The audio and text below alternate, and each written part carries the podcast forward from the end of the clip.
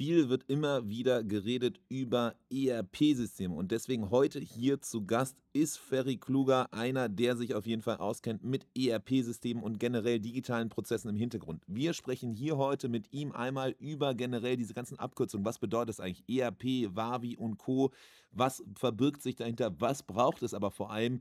Eben für einen Shopify-Shop. Reicht nicht eigentlich Shopify als solches alleine aus? Wann braucht es auf einmal mehr als das, was Shopify eben bieten kann? Wann braucht es ein ERP-System? Welche ERP-Systeme gibt es? Was gibt es da eigentlich zur Auswahl und was passt perfekt auf die Bedürfnisse eines Shopify-Händlers, einer Shopify-Händlerin? Also genau das alles beleuchten wir hier tiefgehend. Äh, Ferry selbst ist ein Experte in seinem Gebiet. Er hat selber vorher auch einen Online-Shop gehabt auf Shopify, dann sich quasi als Berater selbstständig gemacht, verschiedensten Brands geholfen und mittlerweile hat hat er das quasi auch zu seinem Steckenpferd gemacht und geht das strukturierter an mit seiner eigenen Agentur.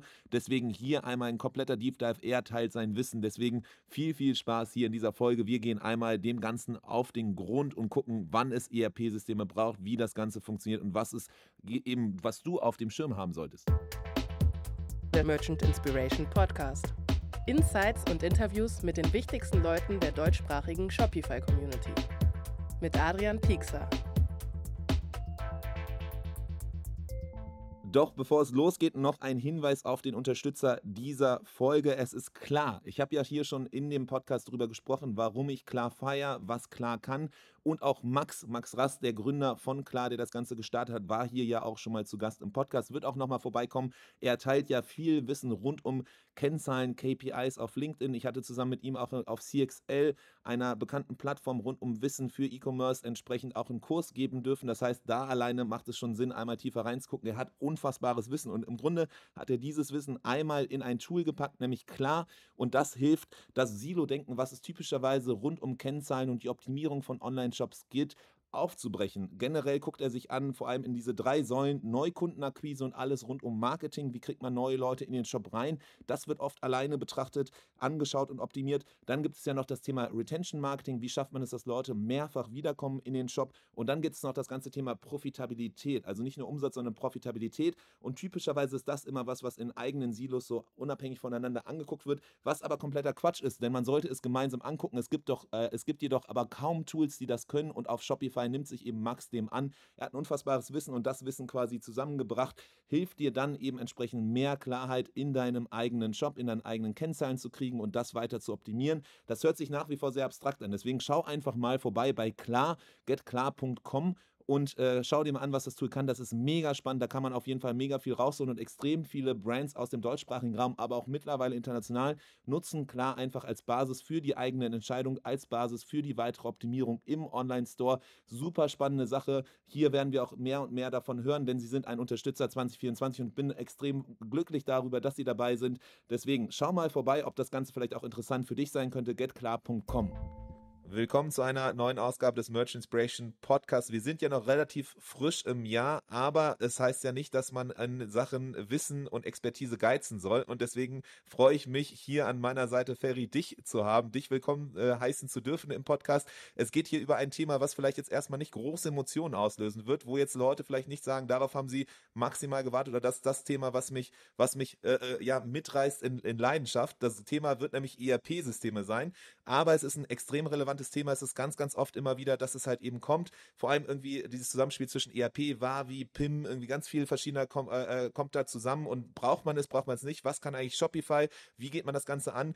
Deswegen freue ich mich hier heute dich dabei zu haben. Du führst uns so ein bisschen gleich durch. Wie kommt es überhaupt, dass du zu diesem Thema äh, sprichst oder wie bist du überhaupt hier? Wie kennen wir uns? Und ich glaube tatsächlich ist sehr, sehr witzig, so die, die Zeit oder die, dass wir uns zumindest so lose kennen, reicht schon sehr, sehr lange zurück, so, ne? An die Anfänge quasi der deutschen Shopify Community Community-Zeit. Ich glaube, auf irgendeinem der Berliner Meetups haben wir, sind wir uns schon mal über den Weg gelaufen. Damals halt weiß ich noch gar nicht, ob ich da schon überhaupt mit Tante E so wirklich am Start war oder ob es noch selber mit den eigenen Online-Shops warst. Du hast selber, wirst du wahrscheinlich gleich auch noch sagen, selber äh, einen Shop gehabt, bist dann so ein bisschen unterwegs gewesen. Auch jetzt äh, jüngst quasi wieder äh, auf der Merch Inspiration Talks 23 warst du ja auch mit dabei vor Ort und hast auch nochmal so ein bisschen dein Wissen teilen können. Das heißt, es gibt immer wieder so Überkreuzungen und, äh, und, und verschiedenste Punkte. Äh, deswegen freue ich mich auf jeden Fall, dass äh, du hier jetzt bist und wir das Ganze nochmal dann eben das Wissen jetzt hier nochmal kompakt festhalten können. In dem Sinne, ich rede gar nicht mehr groß weiter, äh, weiter drum herum, sondern will dir vor allem jetzt den Raum geben. Ferry, willkommen im Podcast. Ja, vielen Dank, Adrian. Äh, danke, dass es klappt. Und genau, ich glaube, wir haben uns auf einem der ersten deutschen Meetups kennengelernt. Ich glaube, da war sogar Tobi persönlich da, wenn ich mich äh, recht entsinne. Ähm, von daher, genau. Stimmt, ja. Good old days. Stimmt, das war sogar irgendwie der offizielle Eintritt von, von Shopify im deutschsprachigen Raum oder Markt war, glaube ich, das äh, äh, im damaligen, ich weiß gar nicht, Office von, von Shopify, äh, wo er auch vorbeigeguckt hat, genau. Ja. Äh, gute alte Zeiten auf jeden Fall. Aber. Äh, vielleicht lass uns da mal reingehen. Ähm, so, vielleicht kannst du noch in eigenen Worten wiedergeben, wer bist du, äh, was machst du, falls Leute dich tatsächlich nicht kennen sollten, was ja vielleicht dann doch der ein oder andere ist oder die ein oder andere. Ähm, und vor allem, wie kommst du dazu irgendwie in die Shopify-Bubble einerseits und wie kommst du dann auch irgendwie in dieses Thema ERP? So. Ja, absolut. Ich bin äh, 2008 nach Berlin gezogen, um mein ähm, Wirtschaftsstudium fertig zu machen und bin dann eigentlich durch Unfall, durch eine Werkstudentenrolle in das ganze Thema Technologie irgendwie eingestiegen. Das waren damals irgendwie die, die frühen Tage von Rocket Internet. Ähm, ich glaube, ich habe mich damals bei irgendwie einem Unternehmen beworben und ein völlig anderes hat sich zurückgemeldet. Ich glaube, damals waren das so die Zeiten, wo man so die Praktikantenbewerbungen in irgendwelchen äh, ähm, Slack-Kanälen geteilt hat. Ähm, und genau, so kam ich eigentlich zu meinem ersten Job damals als Werkstudent. Das war ein äh, Möbel-Online-Shop und ähm, bin da eben erstmalig irgendwie in die Schnittstelle zwischen Tech und Business gerutscht, hatte dann einen sehr coolen Mentor, der mich dafür begeistert hat. Ich glaube, früher hättest du mir erzählt, dass ich irgendwas mit Computer und Technologie mache, hätte ich ähm, mit dem Kopf geschüttelt. Aber genau, so kam das ursprünglich. Und ähm, dann bin ich auch, ehrlich gesagt, als ich dann nach der Uni fest dort angefangen habe, ähm, das war ein fließender Übergang, wurde ich quasi mit dem Thema ERP erstmalig betraut. Mir wurde nämlich gesagt, hey, wir brauchen jetzt ein ERP-System. Damals wusste ich nicht mal, was die Abkürzung bedeutet und ähm, wurde aber quasi als Projektmanager damit betraut, weil ich halt eben die, die Firma von Anfang an kannte und viele Ecken und Prozesse eben gut kannte. Und äh, genau, so bin ich erstmals mit dem Thema in äh, Kontakt gekommen und habe mir dann quasi unwissentlich eine, eine Expertise in dem Bereich äh, aufgebaut und äh, wurde irgendwie fortan immer wieder für das Thema angefragt äh, und geheiert, auch wenn ich es ehrlich gesagt lange gar nicht wollte, weil ich mich versucht habe, wieder da rauszukämpfen. Ähm, aber genau, so ist es ja oft. Okay, spannend. Das heißt, da auf jeden Fall irgendwie ungewollt in so einen Nischenbereich reingekommen, da dann äh, Wissen aufgebaut und dann halt eben dieses Wissen anwenden können in verschiedenen anderen Bereichen. Aber wie kam es dann irgendwie, was so die Schnittstelle zu Shopify? Ja, ähm, so wie die meisten Leute ja, glaube ich, originär mal zu Shopify gekommen sind durch einen eigenen Shop. Ähm, ich war dann lange Aus, im, im Ausland ähm, und kam dann zurück, um selber zu gründen und habe eben für diese Gründung ja verschiedene Tools gesucht, unter anderem im Online-Shop. Ähm, habe mich damals eben schlau gemacht und das waren eben die jungen Anfänge von Shopify gerade in Deutschland. Da haben viele noch die Hände davon gelassen, weil es eben nicht klar war, wie kompatibel war das. Für uns war es aber vor allen Dingen wichtig, ähm, ein Tool zu finden, mit dem wir einfach sehr, sehr schnell Dinge austesten können, sehr schnell ähm, live gehen können. Und damals dachte ich mir, ist gar kein Problem, das wegschmeißen nach einem halben Jahr und nochmal neu bauen. Aber ich habe dann quasi neben dem Bauen der eigentlichen Company gemerkt, wie cool Shopify funktioniert und dass es eben auch mitskaliert, schon damals. Ähm, und so kam ich dann eigentlich zu dem Thema. Und als diese Firma dann, äh, als wir die verkauft haben im blauen Auge, ähm, äh, habe ich dann mein ganzes Wissen in Form von äh, Freelance-Projekten weitergegeben, mit dem ich dann selber angefangen habe, Shopify Stores äh, mit zu implementieren, Leuten dabei zu helfen, von irgendwie kleinen Shopify Setup auf äh, Shopify Plus zu migrieren, ähm, genau, so waren dann verschiedene Touchpoints über die Zeit. Okay, sehr gut. Das heißt so auch ein eigener Shop und dann halt eben beide Welten, die du jetzt mittlerweile kennst. Ähm, war es in der Zeit damals auch schon so, dass ihr quasi für euren Shop, es war glaube ich das Scandu, ne, ähm, dass ihr da, hattet ihr da auch ein ERP-System dann im Hintergrund mit, mit laufen? Oder das war dann erstmal komplett losgelöst? Das war jetzt erstmal so, ihr hattet euren eigenen Shop, du hattest vorher die Zeit mit irgendwie tiefgehend irgendwie ERP-Expertise, dann quasi Cut dann Shopify und dann hast du quasi jetzt im Nachgang quasi beide Welten erstmal zusammengebracht. Genau, also wir hatten kein formelles ERP-System, aber ich habe äh, natürlich damals ERP-artige Funktionalität selber gebaut als Kombination aus G-Sheets, äh, Shopify-Apps. Ähm, genau, wir waren damals noch nicht an dem Punkt, wo wir ein größeres System brauchten, weil wir eben noch an dem ganzen Thema Product Market Fit waren, haben viel ausprobiert ähm, und äh, genau, deswegen war das, war das noch Marke Eigenbau. Ähm. Ja, und das bringt uns, glaube ich, auch ganz gut dann in den, in den nächsten Bereich. Äh, du hast ja selber gesagt, du wusstest damals selber gar nicht genau, was irgendwie dieses Kürzel ist, ERP. So geht es äh, sehr vielen, so ging es lange Zeit auch mir. Ähm, äh, teilweise bin ich manchmal immer noch nicht ganz hundertprozentig sicher, weil irgendwie man dann irgendwie neben ERP auch noch andere Kürzel hört und dann sind, aber manche Kürzel sind eigentlich ein Teilbereich von einem größeren Bereich, das wiederum auch mit einem eigenen Kürzel benannt wird und so. Deswegen lass uns da mal gleich reinsteigen, bevor wir dann später mal gucken, okay, du hast nämlich auch gesagt, bei euch, ja, ihr wart gar nicht so weit, ihr brauchtet das eigentlich noch gar nicht zu sehr oder ein ERP ERP als solches war zu groß. Deswegen da dann auch gleich nochmal reinzugehen und zu schauen, ähm, ja, für wen braucht es das eigentlich? Aber vielleicht erstmal vorneweg die Theorie. Was ist eigentlich, was verbirgt sich hinter dem Kürzel ERP und was kann man darunter verstehen? Ja, es ist erstmal ein sehr, sehr klobiges Akronym. Das steht formell für Enterprise Resource Planning. Auch das erstmal nicht selbsterklärend. Also es geht eigentlich darum, alle Ressourcen, ähm, alle Dinge, die im Unternehmen relevant sind, zu vereinen, zu integrieren, zusammenzuführen. Also geht es eigentlich um die Zusammenführung aller relevanten Geschäftsprozesse. Ähm, es geht darum, einheitliche Datenbasis zu schaffen und es geht eben dann darum, dass die verschiedenen Teams, Abteilungen eben auf einer Datenbasis effektiv kollaborieren können. Ähm, und natürlich kann man auch mit solchen Systemen einfach Prozessstandards etablieren im Unternehmen oder quer durchs Unternehmen, die gewissen Prinzipien folgen, die auch kohärent sind. Und in dem Zuge kann man dann eben auch fortlaufend Dinge automatisieren ähm, und so eben äh, Skalierbarkeit ermöglichen. Das ist so die Theorie hinter dem Gedanken ERP. Okay, das heißt, wenn man das jetzt in den Kontext von Online-Shop setzt, ist quasi äh, stumpf runtergebrochen. Der Online-Shop, da verkaufe ich das Produkt und alles, was danach dann passiert, wenn die Bestellung reingekommen ist, diese ganzen Prozesse, die danach kommen und so, das wäre dann rein theoretisch was, was in diesem ganzen Bereich ERP passiert. Genau, wenn man es mal ganz weit vereinfacht und rauszoomt, genau, ist äh, Shopify quasi das schöne Schaufenster, ja, was nach vorne alles dem Kunden mhm. präsentiert, wo ich alle verkaufsrelevanten Themen tue äh, und, und, und wo alles schön aussieht und nachdem der Kunde durch den Checkout ist und jetzt kaufen geklickt hat, da fängt eigentlich die meist der unsichtbare Welt von, von, von, von ERP-Systemen und generell den ganzen internen Zirkus an, den man so tun muss, um, um die ganzen äh, fancy Kundenversprechungen vorne raus zu erfüllen. Okay, verstanden. Das heißt dann aber so, wie kann man das weiter runterbrechen? Wie kann man das strukturieren? Weil ich kenne das nur aus der, aus der, aus der Shopify-Welt quasi. Ähm, so, selbst ein Online-Shop ist ja sehr komplex. Selbst äh, ein Online-Shop ist ja sehr so, du hast irgendwie die Storefront, dann hast du auch irgendwie, je nachdem, die verschiedenen Seiten, kannst verschiedene Welten quasi bauen, dann hast du aber auch irgendwie bestimmte Funktionalitäten und kannst dann so Stück für Stück runterbrechen und dich dem ganzen The Thema annähern, weil sonst erstmal ein sehr großer Wust an Sachen ist. So ist es ja eigentlich auch mit diesem ganzen Bereich von, ja, alle Prozesse irgendwie mal hinterm Shop so, alles, was irgendwie danach, nach der Bestellung anfällt, kann ja alles sein. So. Wie, ja, wie, also wie kannst du das irgendwie strukturieren, runterbrechen, dich dem annähern? Ja, voll. Also genau, deswegen auch mal noch zum Thema ERP. Was bedeutet das einfach? Das ist erstmal eine sehr kontextuelle Geschichte, weil ich habe ja gerade so ein bisschen die Philosophie beschrieben. Äh, wenn du ein produzierendes Mittelstandsunternehmen im Sauerland bist, dann bedeutet für dich ERP und die Funktionalitäten, die du da vielleicht von einem System brauchst oder die, die Abläufe intern durch die andere, als wenn du jetzt ein moderner E-Commerce-Dropshipper bist. Ne? Ähm, genau, deswegen, und du hattest ja auch gefragt nach den verschiedenen Abkürzungen, ne? Wavi und PIM und was, und was es da nicht noch alles gibt ich würde mal sagen, ERP ist so ein bisschen der Oberbegriff vielleicht, ja, und darunter kann man dann verschiedene Unternehmensbereiche verstehen. Also zum Beispiel PIM, ähm, da geht es ja darum, Produktinformationen zu zentralisieren, ähm, die ich an einem Ort pflegen kann, die ich im Zweifel von dort dann an alle möglichen Abnehmer pipen kann, ja, sei es irgendwie meinen eigenen Shop, sei es eine, ein Marktplatz, sei es mein ERP-System.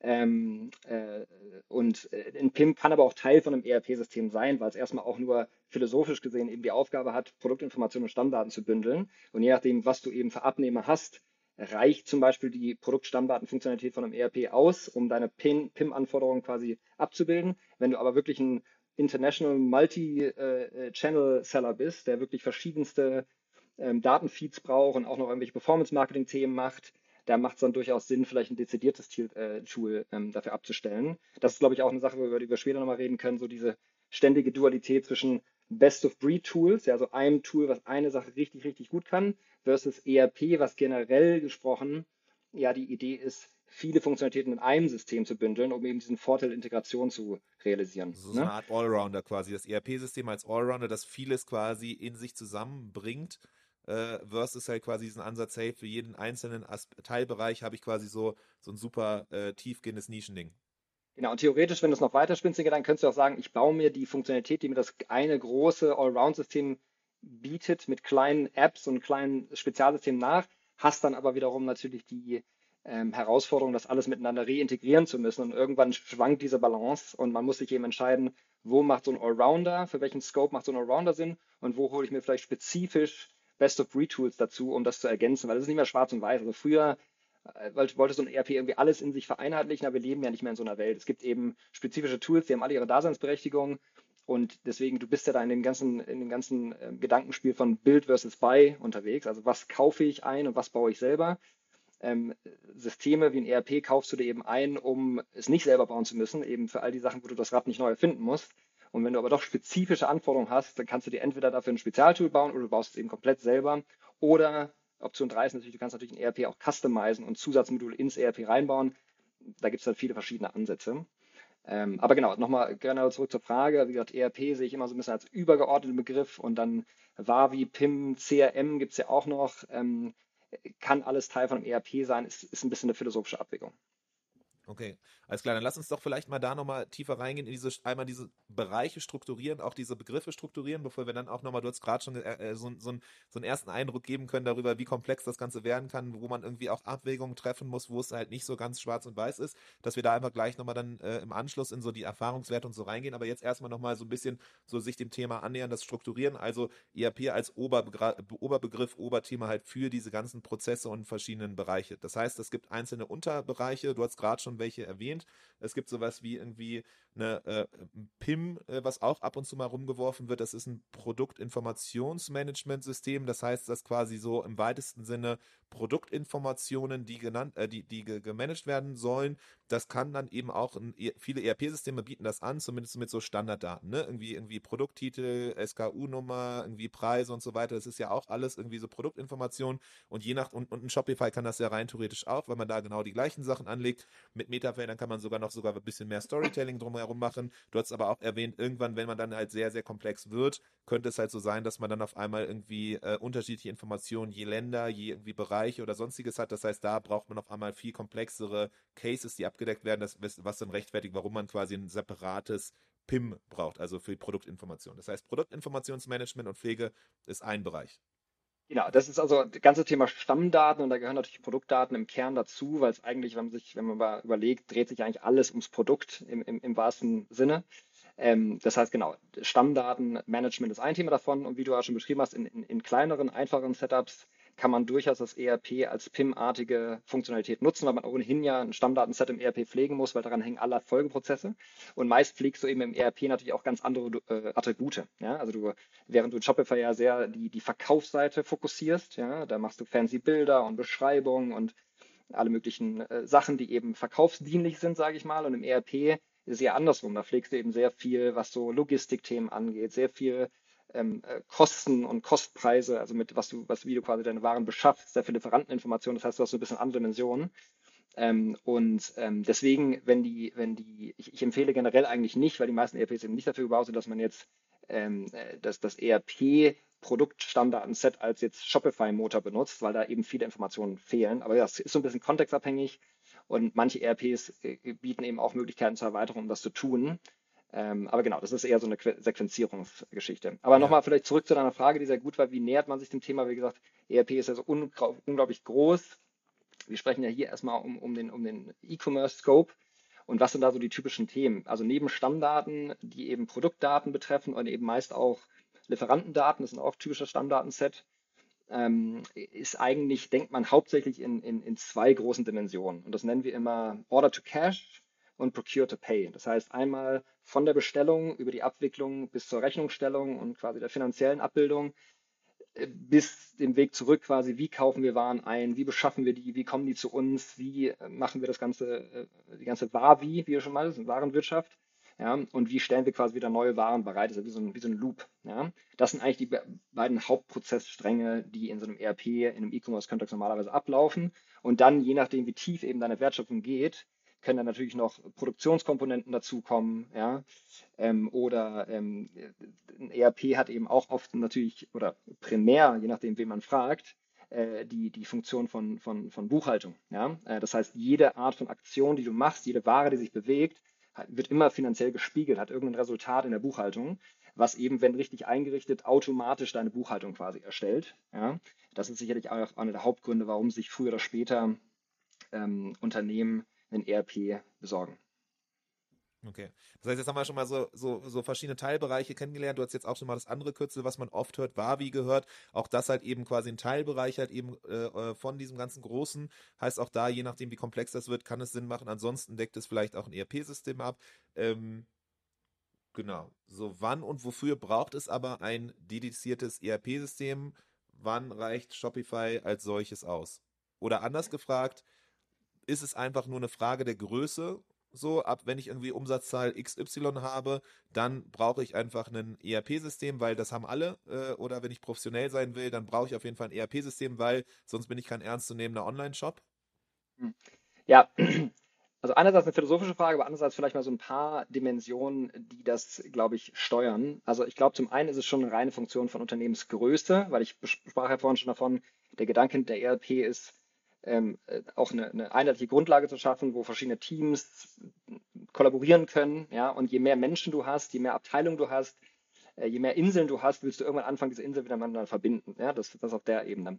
Ansonsten sind äh, die Haupttreiber für einen ERP vor allen Dingen, glaube ich, der Grad der internen Wertschöpfung. Ja? Also was ich damit meine ist, wenn du jetzt nur in Anführungsstrichen Shopify-Shop hast, ähm, der irgendwie eine kleine Anzahl an Produkten verkauft, du nimmst die Orders entgegen und schickst sie per Integration zu einem 3PL, ja, einem, einem Fulfiller, der dann für dich das ganze Pick and Pack macht und das rausschickt zum Kunden und du hast vielleicht noch ein kleines Tool, was die Rechnung ähm, ähm, ähm, erstellt und du hast eine geringe bis keine Retourenrate, dann musst du eigentlich nur noch ein Google Sheet dir bauen für irgendwie ein bisschen Wiederbeschaffung und, und Inventory Management. Aber das war's. So, ja, das heißt, da brauchst du jetzt kein Riesensystem, rein theoretisch. Wenn du aber eben einfängst, zum Beispiel eigene Lagerhaltung zu betreiben oder wie, wie besprochen, du hast eigene Produktionskomponenten oder du willst die Finanzbuchhaltung, die ja im Standardfall immer ausgesourcet ist an Steuerberater, willst du näher intern ziehen, um mehr Kontrolle über deine Zahlen zu haben, um, um, um eine engere oder schnellere Feedback Loop haben, was deine KPIs angeht.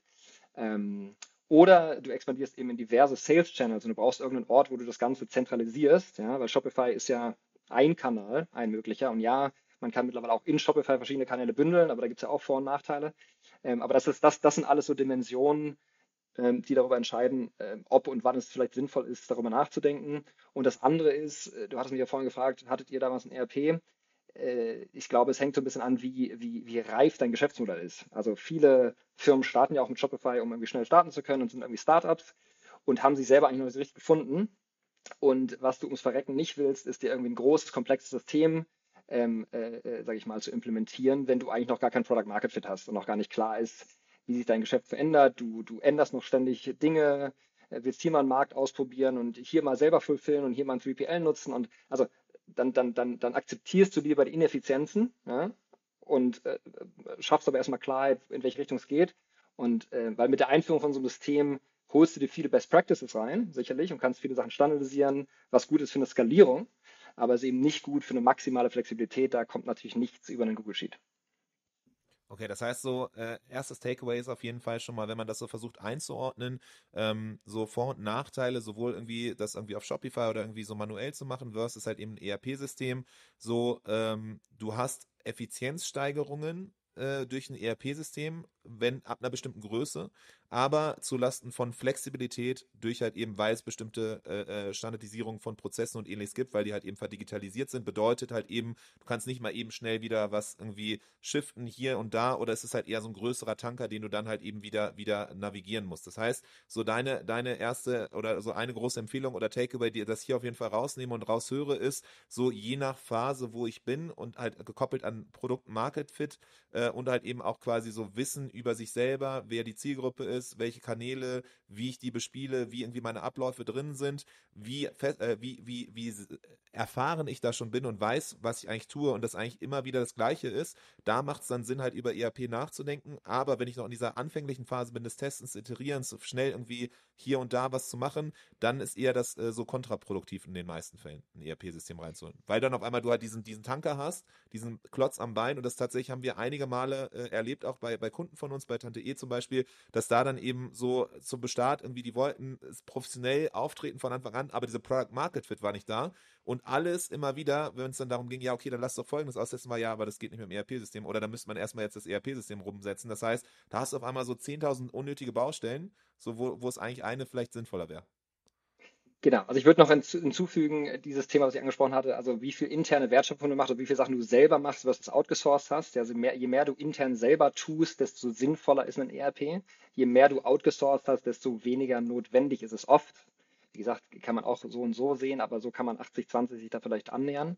Aber ansonsten würde ich dir recht geben, genau. Ähm, gerade im Startup-Umfeld, ich habe ja auch lange jetzt ähm, vor meiner jüngsten Gründung, ähm, sage ich mal, technologieoffene ERP-Beratung gemacht, wo ich eben vielen Firmen dabei geholfen habe, was ist das richtige Tool, wie denke ich darüber nach und so weiter und so fort.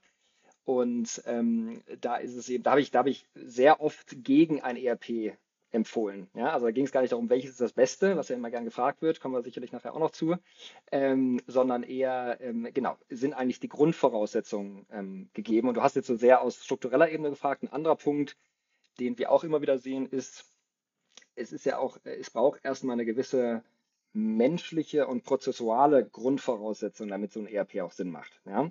Also bestes Beispiel ERP ist eben, du hast jetzt als Tanker bezeichnet, in modernen Ansätzen schafft man es, das ein bisschen besser zu balancieren. Ja? Ähm, dann hast du eben kein, kein Mini-Speedboot mehr, aber du hast irgendwie ein trotzdem halbwegs wendiges Boot. Ja?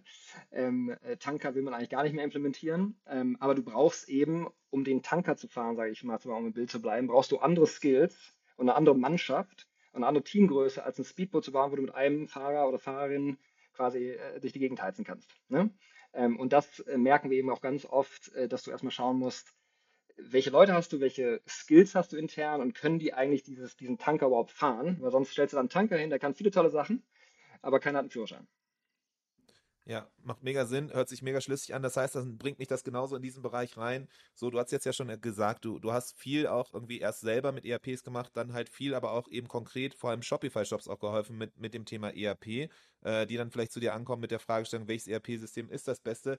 wenn du diese RP-Beratung machst, wie näherst du dich diesem Thema an, um genau dann halt eben so einschätzen zu können, okay, sind folgende notwendige Faktoren gegeben, die dafür sprechen, wo dann man, du sagen kannst, okay, ERP macht mega Sinn, oder du sagst so, nee, warte mal ganz, lass mal ganz kurz innehalten, da gehen aber andere Sachen viel einfacher, oder das ist auf jeden Fall, äh, da macht ein ERP nicht Sinn. Wie, wie näherst du dich diesem Thema an? Was sind so diese Kriterien, Charakteristiken, vor allem wenn man jetzt auch hier zuhört, um selber mal so ein Gefühl dafür zu kriegen, brauche ich das jetzt wirklich oder nicht? Ja, also, wenn ich so meine, äh, meine Freelance-Zeit so rekapituliere, dann war ich früher wirklich nur so Projektmanagement, Umsetzungswaffe for Hire. Das heißt, entweder war die Entscheidung für ERP schon getroffen und es ging darum, das sauber durchzuimplementieren, oder vielleicht kurz davor, man war in so einem komplizierten Selektionsprozess und ähm, ging es aber trotzdem wieder relativ schnell Richtung Implementierung. Und äh, über die Jahre habe ich aber gemerkt, dass sehr, sehr viel Wert eigentlich in der Phase davor liegt. Also eben wie ich immer sage, gibt es überhaupt den Nährboden, auf dem das Ganze wachsen kann und auf dem das ERP-Versprechen Wahrheit werden kann. Und ähm, wenn man noch weiter rauszoomt, denken wir immer sehr, sehr stark irgendwie im Thema ähm, People, Process, Technology, auch so in der Ort, also in der Reihenfolge, ja. Ähm, weil viele Leute kaufen sich immer, denken, sie kaufen sich ein System und alles ist gelöst, ja, aber eigentlich soll die Software, aka das System, am Ende nur einen sinnvollen Prozess und ein sinnvolles Organigramm unterstützen, ja, wie so, ein, wie so eine Art Öl, was alles besser schmiert und einfach alles besser integriert, automatisiert und so weiter und so fort. Aber das Problem ist eben, es fängt meist damit an, dass allein Teams falsch strukturiert sind. Ja, das, wie gesagt, entweder hat man gar nicht die, die, die Erfahrung, sei es irgendwie, ähm, also meist haben gar keine Leute so Projektmanager oder IT-Projektmanager oder vielleicht Produktmanager, die schaffen eben Business-Anforderungen in technische äh, Spezifikationen zu übersetzen und dann eben Bild oder bei, ne, die Sachen entweder mit Entwicklern umzusetzen oder eben anhand von einem System zu konfigurieren. Ähm, und zudem sehe ich auch oftmals, dass irgendwie ja, Unternehmensfunktionen falsch geschnitten sind. Das heißt, äh, Teams stellen sich dann rund um Systeme auf, statt zu schauen, wie ich vorhin meinte, Order to Cash, Procure to Pay, was ja wirklich gut kapselbare Wertschöpfungsströme sind. Ähm, wie können wir da den Leuten die richtige Hüte aufsetzen und Verantwortlichkeiten schaffen intern und, und wie können wir dann Menschen zu sauberen Prozessen mappen, ähm, um dann das Ganze mit dem System zu unterstützen. Das heißt, wir machen sehr, sehr viel Arbeit in so Vorprojekten, wo wir erstmal Assessments machen, wo wir erstmal schauen, wie gesagt, wie sieht das intern strukturell aus? Und oftmals merkt man dann eben, wenn man so die Anforderungen, die Themen sich anschaut, dass, wie gesagt, entweder erstmal Vorarbeit zu leisten ist in Form von, wir müssen Leute erstmal umschulen oder müssen vielleicht ein, zwei neue Rollen heiern. Oder du brauchst eigentlich noch gar kein ERP, du kannst das eigentlich mit der Verbesserung von einem existierenden System oder wie auch immer. Ich sage auch mal, ich würde wahrscheinlich immer erst die Menschenstruktur aufräumen oder im Zweifel ein, zwei neue Leute heiern, weil gute Leute ohne System, da kannst du selbst mit einem Blatt Papier und einem Google Sheet fantastische Sachen machen. Schlechtes Team mit einem vermeintlich tollen System kommt nichts mehr raus. Ja? Ähm, weil das sind ja noch, leben wir nicht in der AI-World, wo alles völlig automatisiert selber kreiert und integriert und macht. Ja? Das heißt, Menschen müssen dieses Ding noch ähm, ähm, nutzen und einsetzen. Ich bezeichne den ERP immer als Werkzeugkasten, ja? was verschiedenen Unternehmensabteilen dann eben Werkzeuge in die Hand gibt, aber die müssen halt genutzt und umgesetzt werden. Und ich sehe auch oft, dass das gar nicht der Fall ist. Das heißt, du hast dann 5% funktionale Tiefe von so einem System genutzt und da dümpeln eigentlich 95% an Gold un, ungenutzt rum. Ja, aber spannend auf jeden Fall diese, diese ja quasi Konzeptphase vorneweg, dieses Verstehen und Einordnen und Beraten und eigentlich die Grundlagen schaffen, damit dann überhaupt das, was da später kommt, äh, eingeführt werden kann. Äh, so ein bisschen Parallelen sehe ich da auf jeden Fall auch mit, mit Online-Shops, wenn wir an, an Online-Shop-Projekte gehen, dass halt vorneweg diese Konzeptphase erstmal viel, viel wichtiger ist zu verstehen, was eigentlich so der, der Alltag ist, die Nutzung, die Hürden, äh, damit man dann halt eben ja den, den Shop halt da in diese äh, passenden Strukturen reinarbeitet, weil es macht keinen Sinn, irgendwie so auf so einer grünen Wiese so ein, so ein, so ein, so ein, so ein äh, Fertighaushalt hinzusetzen und dann merkt man danach, ja, okay, warte mal, aber irgendwie so die Art und Weise, wie es genutzt wird, macht keinen Sinn. Das heißt, so ein bisschen da halt auch diese Konzeptphase, diese Planung verstehen, Grundlagen schaffen und das Ganze strukturieren. Extrem wichtig bei Online-Shops, bei euch dann nochmal viel, viel mehr. So weil halt eben das Ganze halt sich eh um Prozesse und Co. dreht und eigentlich die Digitalisierung von Prozessen, von, von Abläufen und Co. Äh, beansprucht. Genau, du hattest ja auch ähm, Sebastian von Wildling im Podcast, ähm, habe ich letztens ja. reingehört. Ähm, er hatte auch sehr, sehr, ein sehr, sehr gutes Mindset, was das angeht. Er hat ja auch bei sich, wie er beschreibt, erst das irgendwie Menschenthema, Prozessthema aufgeräumt, ja, und dann wurde im zweiten Schritt quasi ähm, ähm, ERP eingeführt, was ja auch eine lange Reise ist, auf die man sich dann begibt. Ist ja nicht so, dass man dann äh, bei Go Live ist auf einmal alles fertig, ja, sondern da geht es eigentlich erst los. Ähm, und ich finde, er hat das relativ gut äh, beschrieben. Genau. Und diese Vorprojekte helfen eben, die ganzen fundamentalen äh, Grundsteine zu setzen. Genau.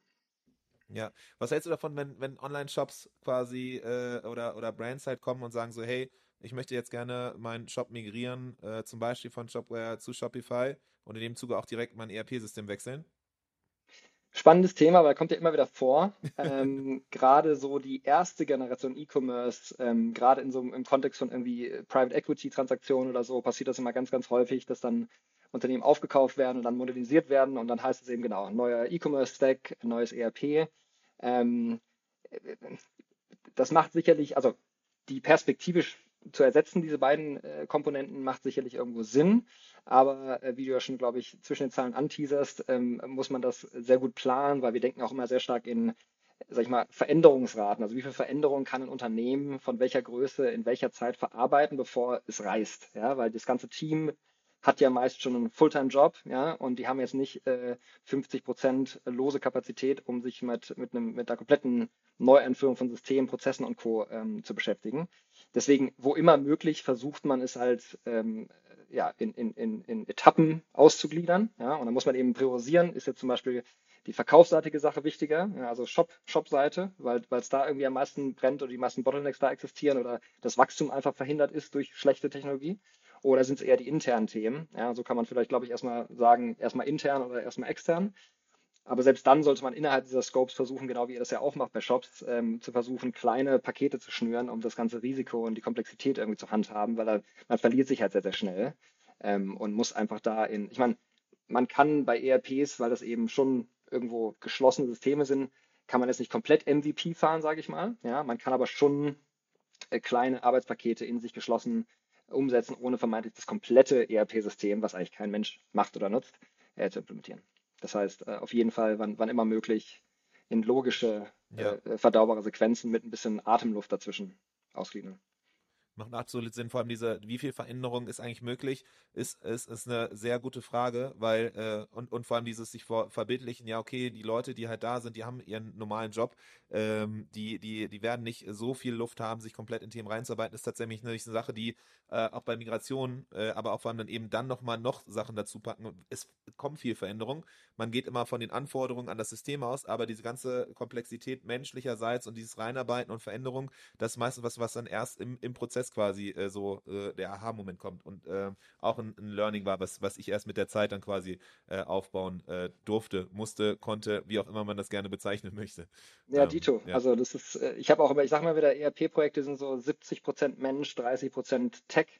Weil es ist einfach genau, wie gesagt, wenn man zurückgeht zur Intention hinter ERP, dass man alles miteinander irgendwie verheiraten will, super Kollaboration schaffen will, dann bedeutet es eben sehr, sehr viele Bedürfnisse von vielen Menschen, vielen Abteilungen irgendwie zu, zu vereinheitlichen. Und deswegen ist ja fundamental das Unterfangen ERP zwar toll und lobenswert, aber eben auch unglaublich komplex. Ja? Und deswegen hört man auch so oft von, also das ist auch der Grund, warum so viele Leute so ein Geschmäckler haben beim Thema ERP, weil man hört halt nicht, oh wow, wir haben, das war absoluter Oberwahnsinn, ja, ähm, ähm, weil es ist einfach sehr, sehr komplex, ja, und ähm, da kann aber viel, viel schief gehen und der Mensch per se mag keine Veränderung, ja, und du musst das, den ganzen Prozess und das Change Management in Anführungsstrichen einfach sehr, sehr gut äh, mitmanagen. Und das ist eben eine Komponente, die ich auch über die Jahre gelernt habe, die einfach viel, viel wichtiger ist noch als viele andere Themen, viel, viel wichtiger als die Frage, haben wir jetzt das perfekte System gewählt?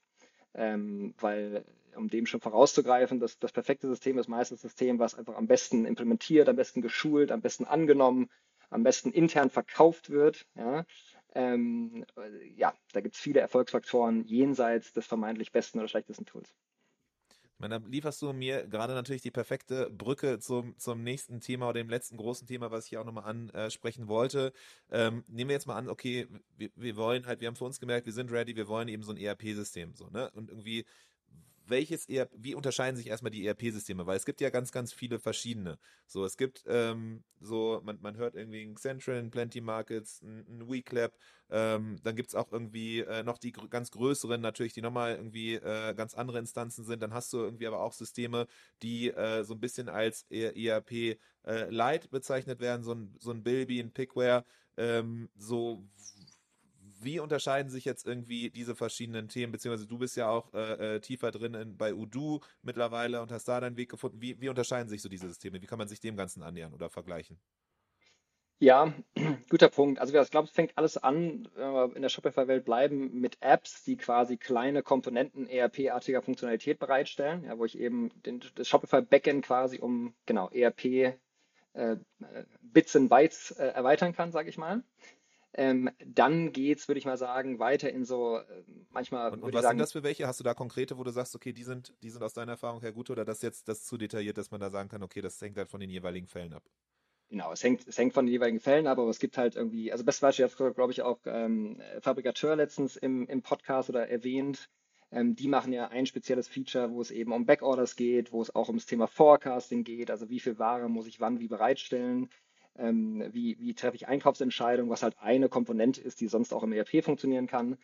Ähm, genau, das ist irgendwie ein Beispiel. Ähm, oder ähm, irgendwelche Apps, die dir es erlauben, Pick and Pack spezifisch zu machen, ja, die irgendwie mit dem Order Printer haben wir damals Packing Labels gemacht ähm, und, und Picklisten irgendwie mit ein bisschen Custom Code in eine gewisse Reihenfolge geordnet. Ähm, also da kann man ja so, so einzelne erste Komponenten von Prozessverbesserung oder digitalen Unterstützung von Prozessen abbilden. Ne?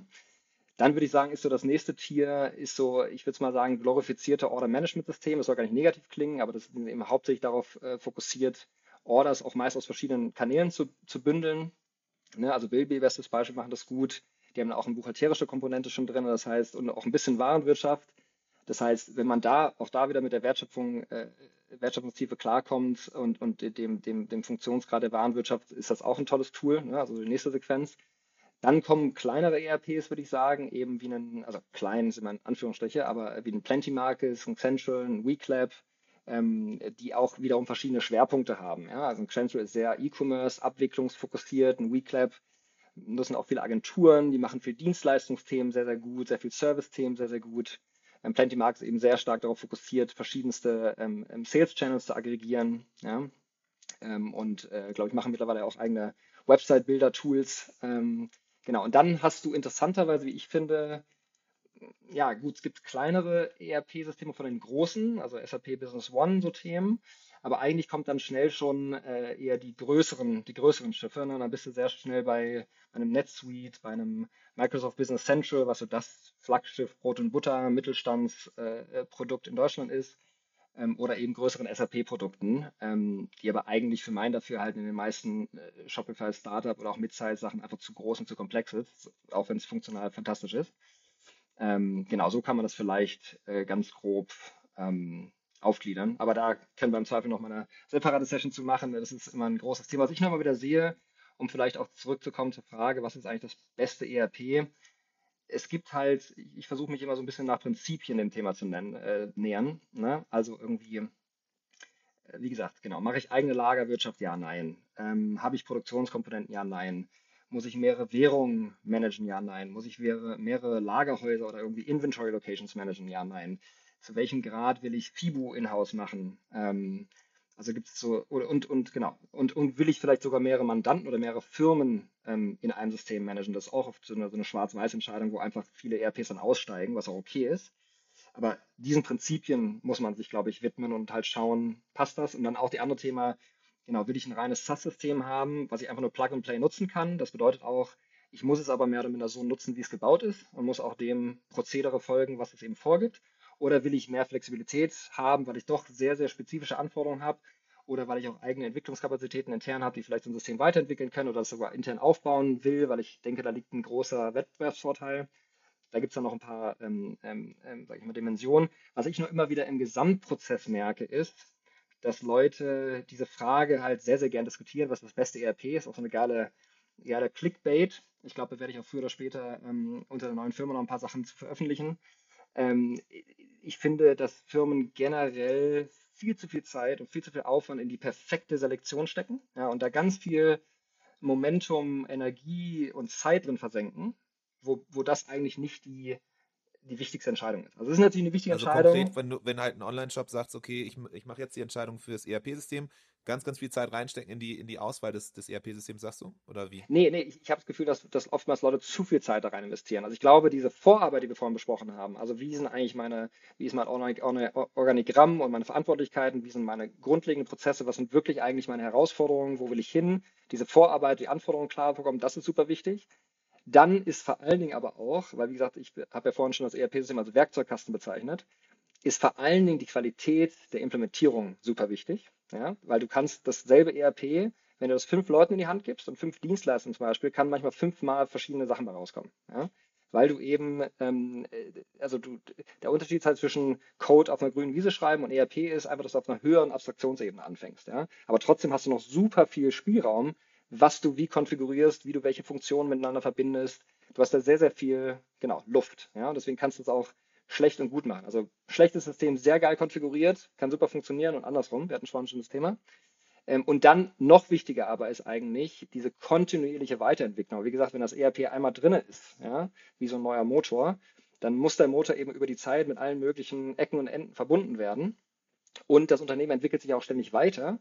Das heißt, nach dem Go Live fängt die Reise eigentlich erst an. Und du brauchst eben Menschen, die sich dann ähm, pro Bereich eben für, das, für den jeweiligen äh, spiegelnden Bereich des ERPs verantwortlich fühlen, sei es Verkauf, sei es Einkauf, sei es Lager, sei es Produktion und eben diese Bereiche nicht nur prozentual weiterentwickeln, sondern eben auch das ERP-System als, als, als Software-Schmiermittel mitnehmen auf die Reise. Weil da werden dann über die Zeit, das hat ja auch ähm, Sebastian von Walding super beschrieben, werden über die Zeit eigentlich kontinuierliche Verbesserungen eingeführt und darüber, über die Zeit wirst du immer besser und hast, machst wirklich einen, einen Unterschied. Okay, das heißt, so ist auf jeden Fall so, ist nicht damit getan, das ERP-System auszuwählen. Man installiert das einmal und dann ist es, äh, läuft es top, sondern dann fängt die Arbeit eigentlich erst so richtig an. Bedeutet halt eben, dass das Implementieren, das Ausarbeiten, das Verstehen, dann aber auch die Leute, die dediziert halt kontinuierlich weiter Zeit rein investieren, das ist eigentlich wichtig.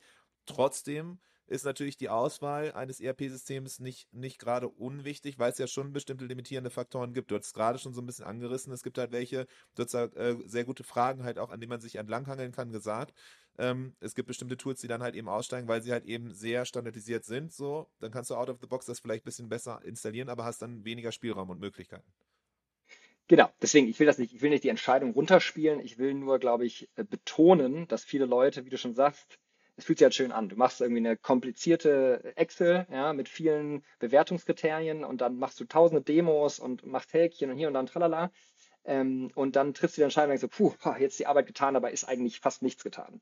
Ähm, und zudem, was ich auch noch sehe, ähm, vielleicht kurz anekdotisch, ich war schon Teil von sehr, sehr vielen dieser Selektionsprozedere und merke immer wieder, dass Leute versuchen, sehr objektiv ähm, ähm, Systeme auszuwählen, aber am Ende die Entscheidung hochgradig subjektiv ist, weil irgendjemand im Unternehmen hat Erfahrung mit System ABC oder hat mal schlechte Erfahrungen gemacht mit ABC. Ähm, aber weil das Unterfangen ERP eben so, so schwierig ist, ähm, kann man meistens, also man sagt dann immer, das System ist gut oder das System ist schlecht. Dabei sind eben so viele Faktoren, die dazu beitragen, ob das ein Erfolg wird oder nicht, ähm, dass die Reduktion auf das System wieder mal ähm, nicht richtig passend ist. Ähm, aber ich habe eben oft schon erlebt, dass man ein halbes Jahr, wirklich nicht untertrieben, einen Prozess macht von der Auswahl und am Ende äh, kommt ein neuer CFO und sagt, ach Mensch, NetSuite habe ich schon zweimal benutzt, super, das machen wir. Ja? Ähm, und dann hast du auch dieses typische Thema von, wer kauft das System und wer nutzt das System. Das sind immer zwei verschiedene Ebenen. Ne? Ähm, weil der CFO zahlt dann für das ERP, aber der erlebt es im tagtäglichen Gebrauch eigentlich fast nie. Aber alle Nutzer im Unternehmen, die das Ding dann nutzen müssen, äh, müssen dann damit arbeiten. Nicht, dass ich sage, dass NetSuite ein schlechtes System ist, don't quote me. Ähm, äh, es ist toll in vielen Belangen, ähm, aber nur als Beispiel. Ne? ja, ähm, ja. Dass, dass, dass einfach der Fokus dazu sehr immer auf diese Systemgeschichte ähm, ähm, getrieben wird. Und welche Faktoren waren dann aber die treibenden Faktoren, wo du für dich gesagt hast, du hast ja eben viel verschiedene Systeme die angeguckt, du hast ja viel verschiedene Erfahrungen aufgebaut, auch viele verschiedene, hast du ja erwähnt, im Alltag oder in der Implementierung auch geholfen, im Entscheidungsprozess auch. Was waren so die treibenden Faktoren, dass du für dich gesagt hast, so hey, ähm, so deine Services, die du anbieten willst, die fokussiere ich jetzt auf eben ein bestimmtes ERP-System? Achso, okay, ja, du sprichst jetzt auch unsere, unsere neue Gründung an, genau. Genau, also, also so ein bisschen auch nochmal so, ne, du hast ja eben, du hast ja auch erwähnt, so du, du hast neues Wissen aufgebaut, du hast dieses Wissen auch äh, viel lange Zeit so als Freelance-Beratung gemacht äh, oder Freelancer quasi äh, oder gezielt halt eben bis in Unternehmen reingegangen und jetzt quasi geht ihr auch den nächsten Schritt demnächst, eben da dann eben quasi eine, eine, einen neuen Schritt äh, äh einzuläuten quasi. So, und das aber dann halt eben diese Beratung, ERP, wirklich Implementierung, Unterstützung bei Brands, vor allem halt eben mit Fokus auch auf Shopify, Online-Shops und Co., dass da halt eben diesen Brands zu helfen, bei dem Schritt halt eben dieses, die richtige Auswahl zu treffen, ERP einzuführen und Co. Da, hab, da hast du ja für dich auch eben entsprechend den Markt sehr weit analysiert und für dich aber ja schon favorisierte Systeme gefunden. Genau, also konkret sprichst du auf, auf, auf Udo an. Ähm, das ist ein, ein belgisches ERP-System. Ähm, wie bin ich dazu gekommen? Wie gesagt, im Kontext von vielen verschiedenen Projekten und vielen verschiedenen Selektionsverfahren ähm, ploppte eben auch auf einmal dieses System auf. Vor, ich glaube, zweieinhalb Jahren war es das erste Mal. Ähm, ich hatte es auch vor vielen Jahren davor schon mal gesehen, habe es aber noch nicht so richtig ernst genommen, weil ursprünglich kommt das mal aus einer reinen Open-Source-Bewegung. Ähm, und ich fand das ein bisschen sehr verkopft und komplex. Ähm, es hat sich aber über die letzten Jahre einfach sehr, sehr toll weiterentwickelt. Ähm, und ich habe es einfach halt hautnah erleben können bei zweiter Implementierung und war einfach komplett begeistert, weil es ja ein bisschen anders daherkommt. Ähm, auch die Firma dahinter anders daherkommt als die sonstigen Enterprise-Software-Giganten. Und ähm, für mich, also erstmal, Udo selber bezeichnet sich gar nicht als ERP, sondern eigentlich als so eine Suite an Business-Apps, ähm, also vielleicht auch ähnlich zu einem, zu einem Salesforce vielleicht, die ja auch von diesem reinen CRM-Sales-Gedanken weg sind und so ein so ein Plattform-Game spielen mittlerweile. Ähm, und äh, äh, genau, jetzt sind zwei Sachen passiert. Zum einen, ich wollte schlicht und ergreifend nicht mehr meine Solo-Freelancing-Thematik weitermachen, sondern wollte wieder ein eigenes Team bauen, wollte eine Unternehmenskultur bauen, die ich selber leben möchte und möchte in dieser Firma eben einerseits das ganze methodische Wissen bündeln. Ja, also wie ich vorhin besprochen habe, sind eben ganz, ganz viele Soft-Faktoren und, und, und, und, und Themen wichtig, damit das, das, das Versprechen ERP Wahrheit werden kann. Und zudem haben wir uns eben erstmal, oder habe ich mich erstmals auf ein Tool committed, wo ich früher eben ja nicht mich jemals mit irgendwas assoziieren wollte. Und äh, warum Udo? Ähm, allen voran, weil es die Art von Unternehmen am besten unterstützt aus meiner Sicht, die wir unterstützen wollen. Ja, wir, sind, wir haben nämlich Bock, ähm, ambitionierte, schnell wachsende Brands ähm, zu unterstützen, idealerweise auch mit viel interner Wertschöpfung, ähm, wo Udo eben kombiniert mit der Methodik sehr, sehr gut funktioniert. Du kannst nämlich mit dem System einfach sehr, sehr schnell starten. Es hat eine unglaublich starke UX, ist sehr, sehr einfach. Ähm, wir sprachen ja vorhin über das ganze Thema Change Management und Team, das heißt das ganze Thema, wie schnell kann man das lernen? Haben Leute vielleicht ein bisschen Spaß damit zu arbeiten, auch wenn Spaß im ERP-Kontext immer natürlich Vorsicht, aber so spaßig es halt werden kann, finde ich, hat Udo irgendwie eine tolle UX, ist sehr konsistent, sehr kohärent. Wenn man sich die Unternehmensgeschichte anschaut, ist es halt irgendwie ein, ein immer noch gründergeführtes Unternehmen, was seit 15 plus Jahren eben diese, diese, diese Management-Software baut und dadurch halt sehr, sehr konsistent sein kann.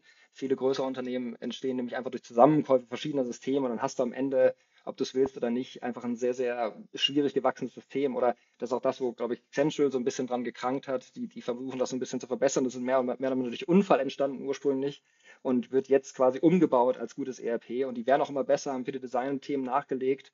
Ähm, aber Udo ist von Anfang an eben mit der Intention einer modernen Business-Software an den Start gegangen. Ähm, genau. Und ähm, das Gute auch bei Udo ist eben, dass ähm, du eben in den Standards starten kannst, weil es aber eben im Gedanke immer noch Open Source ist, hast du nicht das Thema, dass du irgendwelche funktionalen Limitierungen triffst. Das heißt, du kannst, wenn nötig, nicht, nicht weil wir es empfehlen, also weiß Gott, wir wollen ja, wie gesagt, die Standards implementieren und wollen auch so wenig wie möglich Custom Code schreiben, aber du hast eben an allen Prozessbereichen die Möglichkeit, das zu tun. Ja? Das ist sehr, sehr offen, du kannst mit allem Möglichen integrieren. Ähm, und es ist dazu, wie gesagt, neben dem Thema UX vor allen Dingen äh, sehr, sehr erschwinglich. Ja? Äh, es ist einfach, äh, es ist ein sehr, sehr faires Pricing, ist sehr, sehr transparent, ähm, du kannst auf der Seite dir sofort kalkulieren, was das Ganze kostet, ähm, kannst sofort ein Trial absch ab abschließen. Ähm, und vielleicht als letztes, ähm, ursprünglich war es, wie gesagt, ein Open Source Produkt, was man sich quasi dann selber runtergeladen hat und lokal betrieben hat. Ja? Ähm, was für die meisten Firmen ja nicht, nicht, nicht feasible ist, weil ähm, viel zu kompliziert. Ähm, und mittlerweile gibt es noch zwei andere Optionen. Udo Online, das ist ein reines SaaS-Produkt, so wie Shopify. Ja, loggst dich wirklich einfach nur ein und kannst quasi genau den Scope, der da ist, nutzen. Oder es gibt ein Setup, das heißt Udo SH, das ist deren eigene native Cloud-Plattform, wo du eine komplett integrierte Entwicklungsumgebung hast. Und da kannst du wirklich dann für deine Instanz äh, Development, Staging und Production managen und kannst super einfach Features entwickeln, die nach Staging schieben, da einfach schnell testen, die hochdeployen, also wie ein moderner Softwareentwicklungsprozess. Und vor allen Dingen, das ist in den meisten ERP-Umfeldern immer noch nicht Standard leider, kann ich mit einem Klick einfach meine Live-Instanz spiegeln, mir auf eine Testumgebung ziehen, da schnell was machen, ausprobieren, korrigieren, funktioniert das, kriegt wieder einen Knopf, es geht wieder hoch. Ähm, das kannst du bei den meisten ERPs nicht. Die, die haben nicht mal eine Testumgebung oder du musst eine separate Lizenz äh, für eine separate Instanz holen, die auch nicht miteinander synchronisiert ist. Also es gab aber viele Sachen, die uns da begeistert und vor allen Dingen die, die Innovationsrate des Produkts ist toll. Das heißt, was die jedes Jahr an Releases und Updates pushen.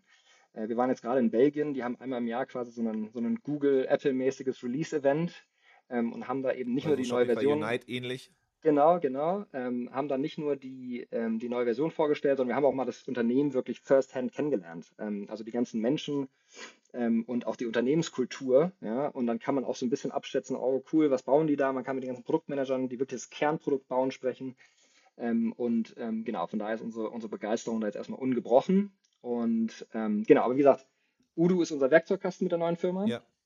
Aber was uns eben sehr wichtig ist, und das, das betone ich auch immer wieder, ich bin jetzt nicht von einem Extrem ins andere Extrem, also von wegen toolagnostisch und ich möchte eigentlich nur mich, mich, mich da gar nicht für entscheiden zu, ich bin jetzt der oberste, oberste Udo-Nerd. Äh, mir ist immer noch sehr, sehr wichtig und am wichtigsten, diesen gesamtheitlichen ERP-Prozess zu denken ähm, und eben äh, den Gesamtprozess von Discovery zu einer Implementierung, zu auch der kontinuierlichen ähm, ähm, ähm Weiterentwicklung von Features und Prozessen denken. Und da ist eben Udo unser Werkzeugkasten der Wahl, so würde ich es eher framen. Ja, genauso wie halt eben äh, äh, für den Werk Werkzeugkasten Online-Shop Shopify eh so ein guter Werkzeugkasten sein kann, äh, ist es dann halt eben bei euch der äh, äh, Udo der Werkzeugkasten. Und es hört sich ja sehr an, als du es beschrieben hast, auch die, die, die, das Mindset oder die Philosophie dahinter, dass die Flexibilität schnell wachsen, Tools äh, so, so man muss nicht alles neu erfinden, man hat aber trotzdem Zugang zu halt eben dem Code, wenn man Custom was einarbeiten möchte. Das, da gibt es ja sehr, sehr viele Parallelen zu Shopify, weswegen ich schon nachvollziehen kann, warum du sagst, okay, das, das passt einfach. Ne? Wenn du irgendwie eine, ein Online-Shop bist, der schnell wächst, der irgendwie skaliert, der äh, diese Flexibilität auch braucht und lebt, dass da halt eben gewisse Parallelen sind, während es bei anderen ERP-Systemen halt schon eher so festgefahrenere oder sehr in sich klobige Systeme sind oder auch irgendwie vielleicht komplexer, äh, teurer und Co. Hm, zum Schluss, also mega geil erstmal so, wenn man jetzt nochmal guckt, okay, was haben wir jetzt eigentlich in den letzten fast 50 Minuten besprochen? Das ist ja Wahnsinn. So einerseits erstmal so ein grober Einstieg rein in quasi ERP, Wavi, PIM, was bedeutet es eigentlich so, ne? Irgendwie digitale Prozesse dahinter, alles, was nach der Bestellung passiert, am Ende die Übersetzung ins Digitale der Prozesse dahinter. Was sind aber auch dann eben wichtige Stellschrauben? Worauf kommt es an? Wie kann man das Ganze halt eben angehen? Das hast du auch ganz viel erzählt. Und jetzt am Ende eben nochmal reinguckt, okay, was gibt es eigentlich für eine Vielzahl an verschiedensten Tools, die es so da auf dem Markt gibt? Und wie unterscheiden die sich? Da hast du auch nochmal eine Strukturierung reingebracht. Und jetzt am Ende nochmal so ein bisschen der Schwenk hinzu, was du für dich aktuell am Status Quo ähm, quasi für einen Werkzeugkasten wählst. Ähm, vielleicht erzähl nochmal so ein bisschen darüber. Du hast jetzt hier ja schon ganz, ganz viel Wissen teilen können meinst aber auch schon so, ja, okay, eigentlich kann man da noch viel, viel tiefer reingehen. Ähm, wenn man jetzt selber gerade in dieser Situation ist, ein eigenes ERP auswählen zu wollen und genau dann sagst, okay, ich brauche jetzt so ein bisschen Unterstützung. Wie, was, wie unterstützt du da? Du hast schon erwähnt, du, du startest jetzt was Neues.